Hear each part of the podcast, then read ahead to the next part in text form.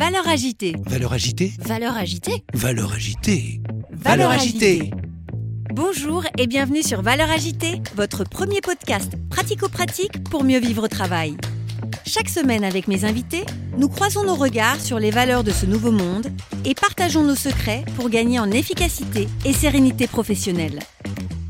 DG, DRH, manager, vous avez des enjeux de transformation ou tout simplement souhaitez être plus performant et plus épanoui dans votre vie professionnelle?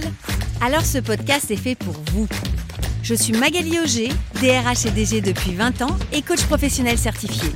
Curieux d'en savoir plus? Demandez-moi en contact sur LinkedIn et rendez-vous sur vos plateformes préférées. Là, je pense que ça serait bien, tu vois, qu'il y ait une sorte de main dans la main entre l'entreprise et l'individu. Bonjour et bienvenue sur ce nouvel épisode de Valeurs agitées avec Cécile Bannon. Cécile Bannon, c'est la femme aux mille et une vies.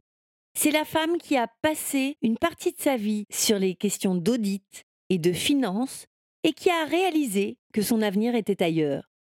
À 48 ans, elle a décidé de reprendre ses études et de se consacrer aux autres, à la relation humaine. Alors tout naturellement, dans ce deuxième épisode avec Cécile Bannon, nous allons parler de la qualité de vie au travail et des conditions de travail. Quelle est la responsabilité de l'entreprise dans le bonheur au travail du salarié? Quelle est la responsabilité même du salarié dans son propre bonheur? Et vous? Êtes-vous heureux au travail? Que faites-vous pour améliorer votre bonheur au travail? Vous êtes-vous déjà posé cette question? Elle est pourtant fondamentale. Avec Cécile, vous allez découvrir plein de choses, j'en suis sûre, pour améliorer votre quotidien professionnel. Je vous souhaite une très belle écoute. Cécile, est-ce que tu aurais euh, des conseils à donner à, des dirigeants ou des DRH qui nous écoutent ou des managers qui nous écoutent sur euh, justement comment incarner dans le quotidien la vision qui est portée par la QVCT euh, euh, dans, son, dans sa première acception, dans sa première intention Oui, oui, dans sa première. Alors, moi, là, je, je suis mal placée pour donner des conseils parce que je pense que la QVCT, si tu remarques, la QVT date de 2013, mais la QVCT, c'est de 2022, je Mm. crois. hein. Donc, c'est assez récent. Et euh, malheureusement, nous travaillons ici sur le temps long pour pouvoir tirer des conclusions. Il faut avoir de l'expérience pour tirer des conclusions sur ce qui a marché, sur ce qui n'a pas marché. Donc, je pense que là, on est encore sur un compte trop court et que ben, il faut faire confiance à- aux gens du terrain pour voir comment eux, en leur âme et conscience, avec leur libre arbitre à eux, ils arrivent à résoudre ces problèmes qui apparaissent comme ça quotidiennement. Et, je pense qu'ils ils vont le faire au mieux possible. Les gens ne sont pas mauvais, enfin, sauf si on tombe sur des harceleurs, bon, euh, ok, mais, mais autrement, les gens sont, ont souci de bien faire et ils n'ont pas souci de, ou, de compliquer les choses ou de vouloir mettre les gens en conflit. Je pense pas que. Donc, faisons confiance et avançons pas à pas, quoi, j'ai envie de dire. Et que répondrais-tu aux gens qui disent bon la QVCT c'est euh, simplement on a rajouté euh, une lettre mais quelque part ça change rien c'est juste entre guillemets un effet de mode puisque finalement dans la QVT on était déjà dans une approche globale et donc les conditions de travail étaient déjà intégrées. Finalement c'est que que de la mode. Oui, oui, c'est ça.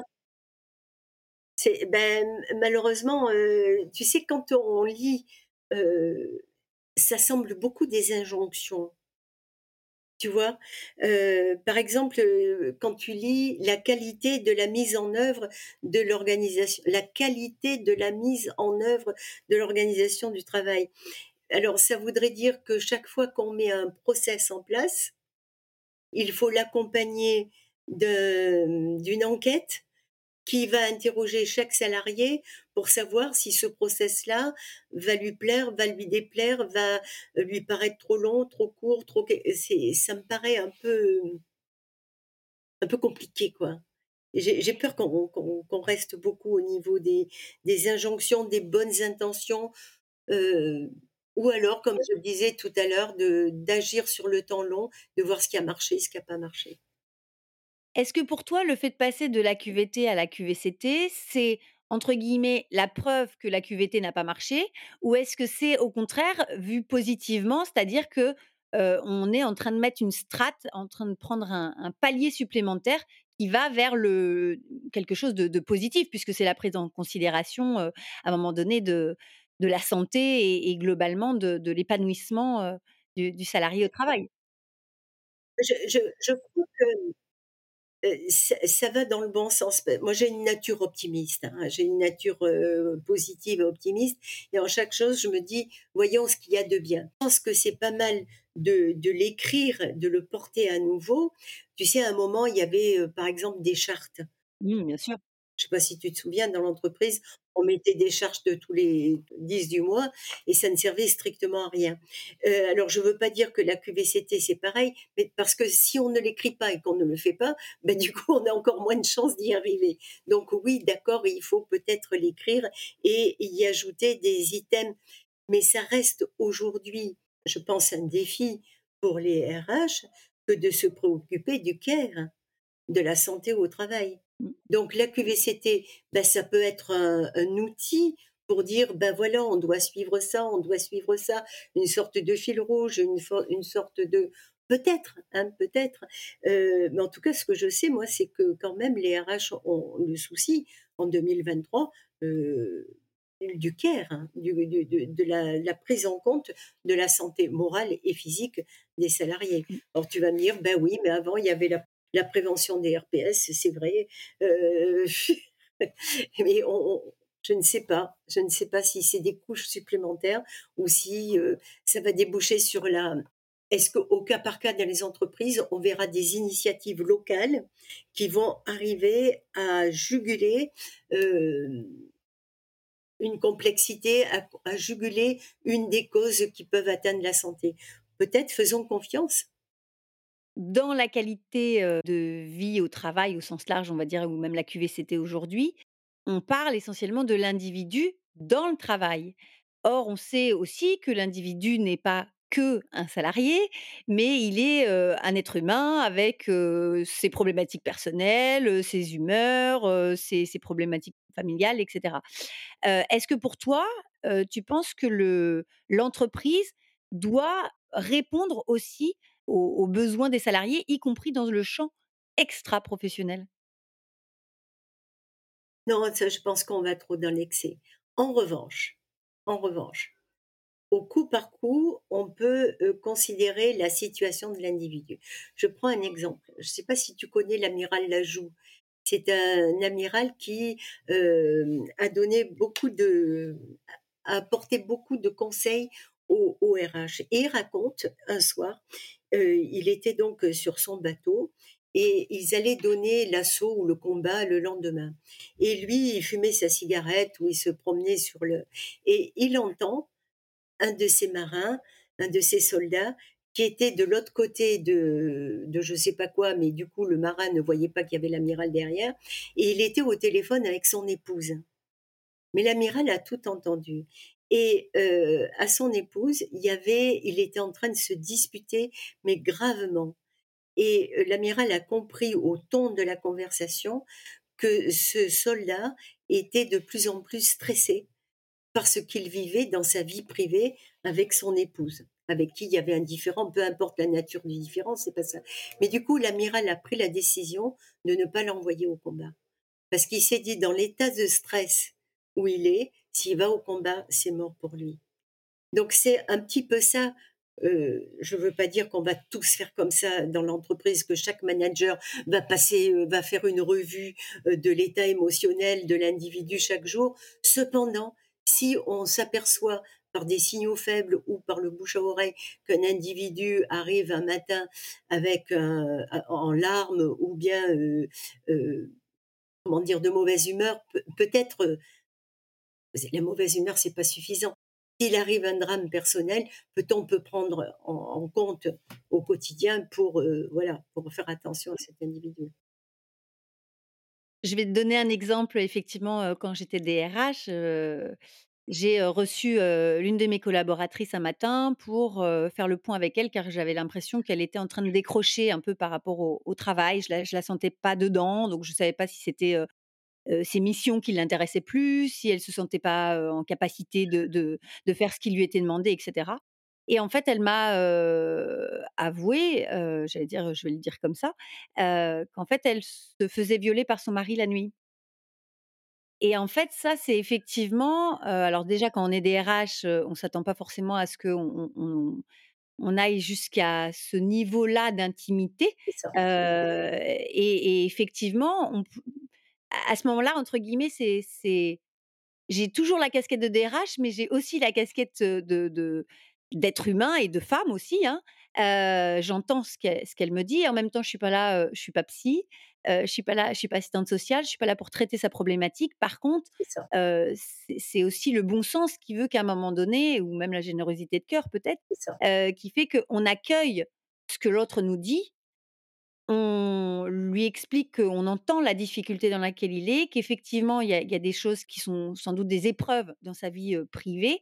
On peut le conseiller d'aller chercher de l'aide, à l'extérieur de l'entreprise, et on peut être, bah, du coup aussi plus tolérant, et laisser le temps aux salariés, de de pouvoir régler ses problèmes personnels pour que, bah, effectivement, ils soient un peu plus de dans l'activité professionnelle. je je pense que là, c'est j'allais dire, on se parle d'humain à humain, en fait. ça, À un moment donné, on dépasse même, la la fonction entre guillemets de DRH à collaborateur, et c'est vrai que ça ne fait pas partie des formations. Quand on est DRH, on nous dit pas qu'un jour on peut aller, jusqu'à entendre des choses, de manière aussi intime Ah oui, ah oui, aussi intime, ah oui, oui, oui. Et et on n'est pas formé à ça, mais pour autant, bon, après c'est c'est la la bonne intelligence qui fait que bon, voilà, on oui, oui, on on accueille. Oui, c'est un c'est un un bon exemple, c'est accueillir et comprendre que, ben, l'autre, il a besoin d'un espace de respiration plus important en ce moment parce que, ce qu'il vit au quotidien chez lui, ben, c'est c'est trop traumatisant, c'est trop compliqué pour lui, quoi. c'est ça, exactement. Est-ce que, hem, tu penses que le bonheur au travail est possible? Alors, là c'est la question, tu sais, qui traverse un petit peu les les popotes en ce moment, c'est presque un sujet mode, le bonheur au travail. Alors moi, j'ai envie de dire d'abord qu'est-ce que c'est le bonheur? Heu, c'est un état, je crois, le bonheur, hein et est-ce que l'entreprise, est payée, si je puis dire, pour donner un état heureux à à à ses, à ses salariés? Non, je crois que l'objectif de la société, c'est de l'entreprise, c'est pas c'est pas celui-là. Donc heu, je pense pas non qu'il faille chercher le bonheur au travail. On peut chercher en revanche à se réaliser, l'accomplissement, l'épanouissement, ça c'est bien, mais le bonheur, c'est un mot un peu trop, heu Fort. peu trop ésotérique, je pense. Pour pour le milieu de l'entreprise, hein, Oui, oui, j'en j'entends bien. Je pense qu'on on ça n'est pas à l'entreprise d'apporter le bonheur aux salariés. En revanche, on peut être salarié et trouver le bonheur, même sans venir le chercher. Je pense qu'on peut réussir effectivement à se réaliser, à s'épanouir et et à se sentir heureux, de quand on vient travailler. Mais effectivement, est-ce que, c'est à l'entreprise de répondre à ce besoin-là? Je suis pas persuadée non plus. Oh non, oh non, pas du tout, pas du tout. L'entreprise, elle doit, heu, avoir une vision de là où elle doit aller. Elle doit prendre des bonnes décisions pour assurer la pérennité de l'entreprise et son développement et continuer à payer les salaires. Ça, c'est le job de l'entreprise. Mmh mh. Tout à fait. Heu, effectivement, la question de l'employabilité, de des collaborateurs, relève bien pour le coup d'une responsabilité, de l'entreprise, mais pas seulement, je pense. C'est-à-dire que c'est aussi à chacun de de s'assurer que, heu, il arrive à à toujours, développer ses compétences, puisqu'on sait que la carrière est de plus en plus longue et que les compétences, deviennent de plus en plus vite obsolètes, surtout à à l'heure de ChatGPT maintenant. C'est ça, avec l'intelligence artificielle, la robotisation, tout ce qui est de bah, tout ce qu'englobe l'intelligence artificielle, on sait bien que les métiers vont être transformés Complètement. et que de nouveaux métiers vont continuer à apparaître.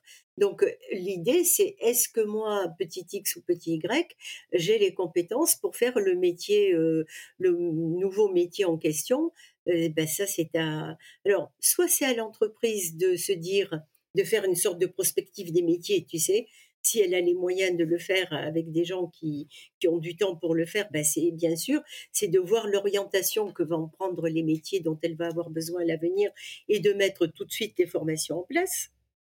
Sauf que chaque individu ne reçoit pas la formation de la même manière, d'une manière efficace.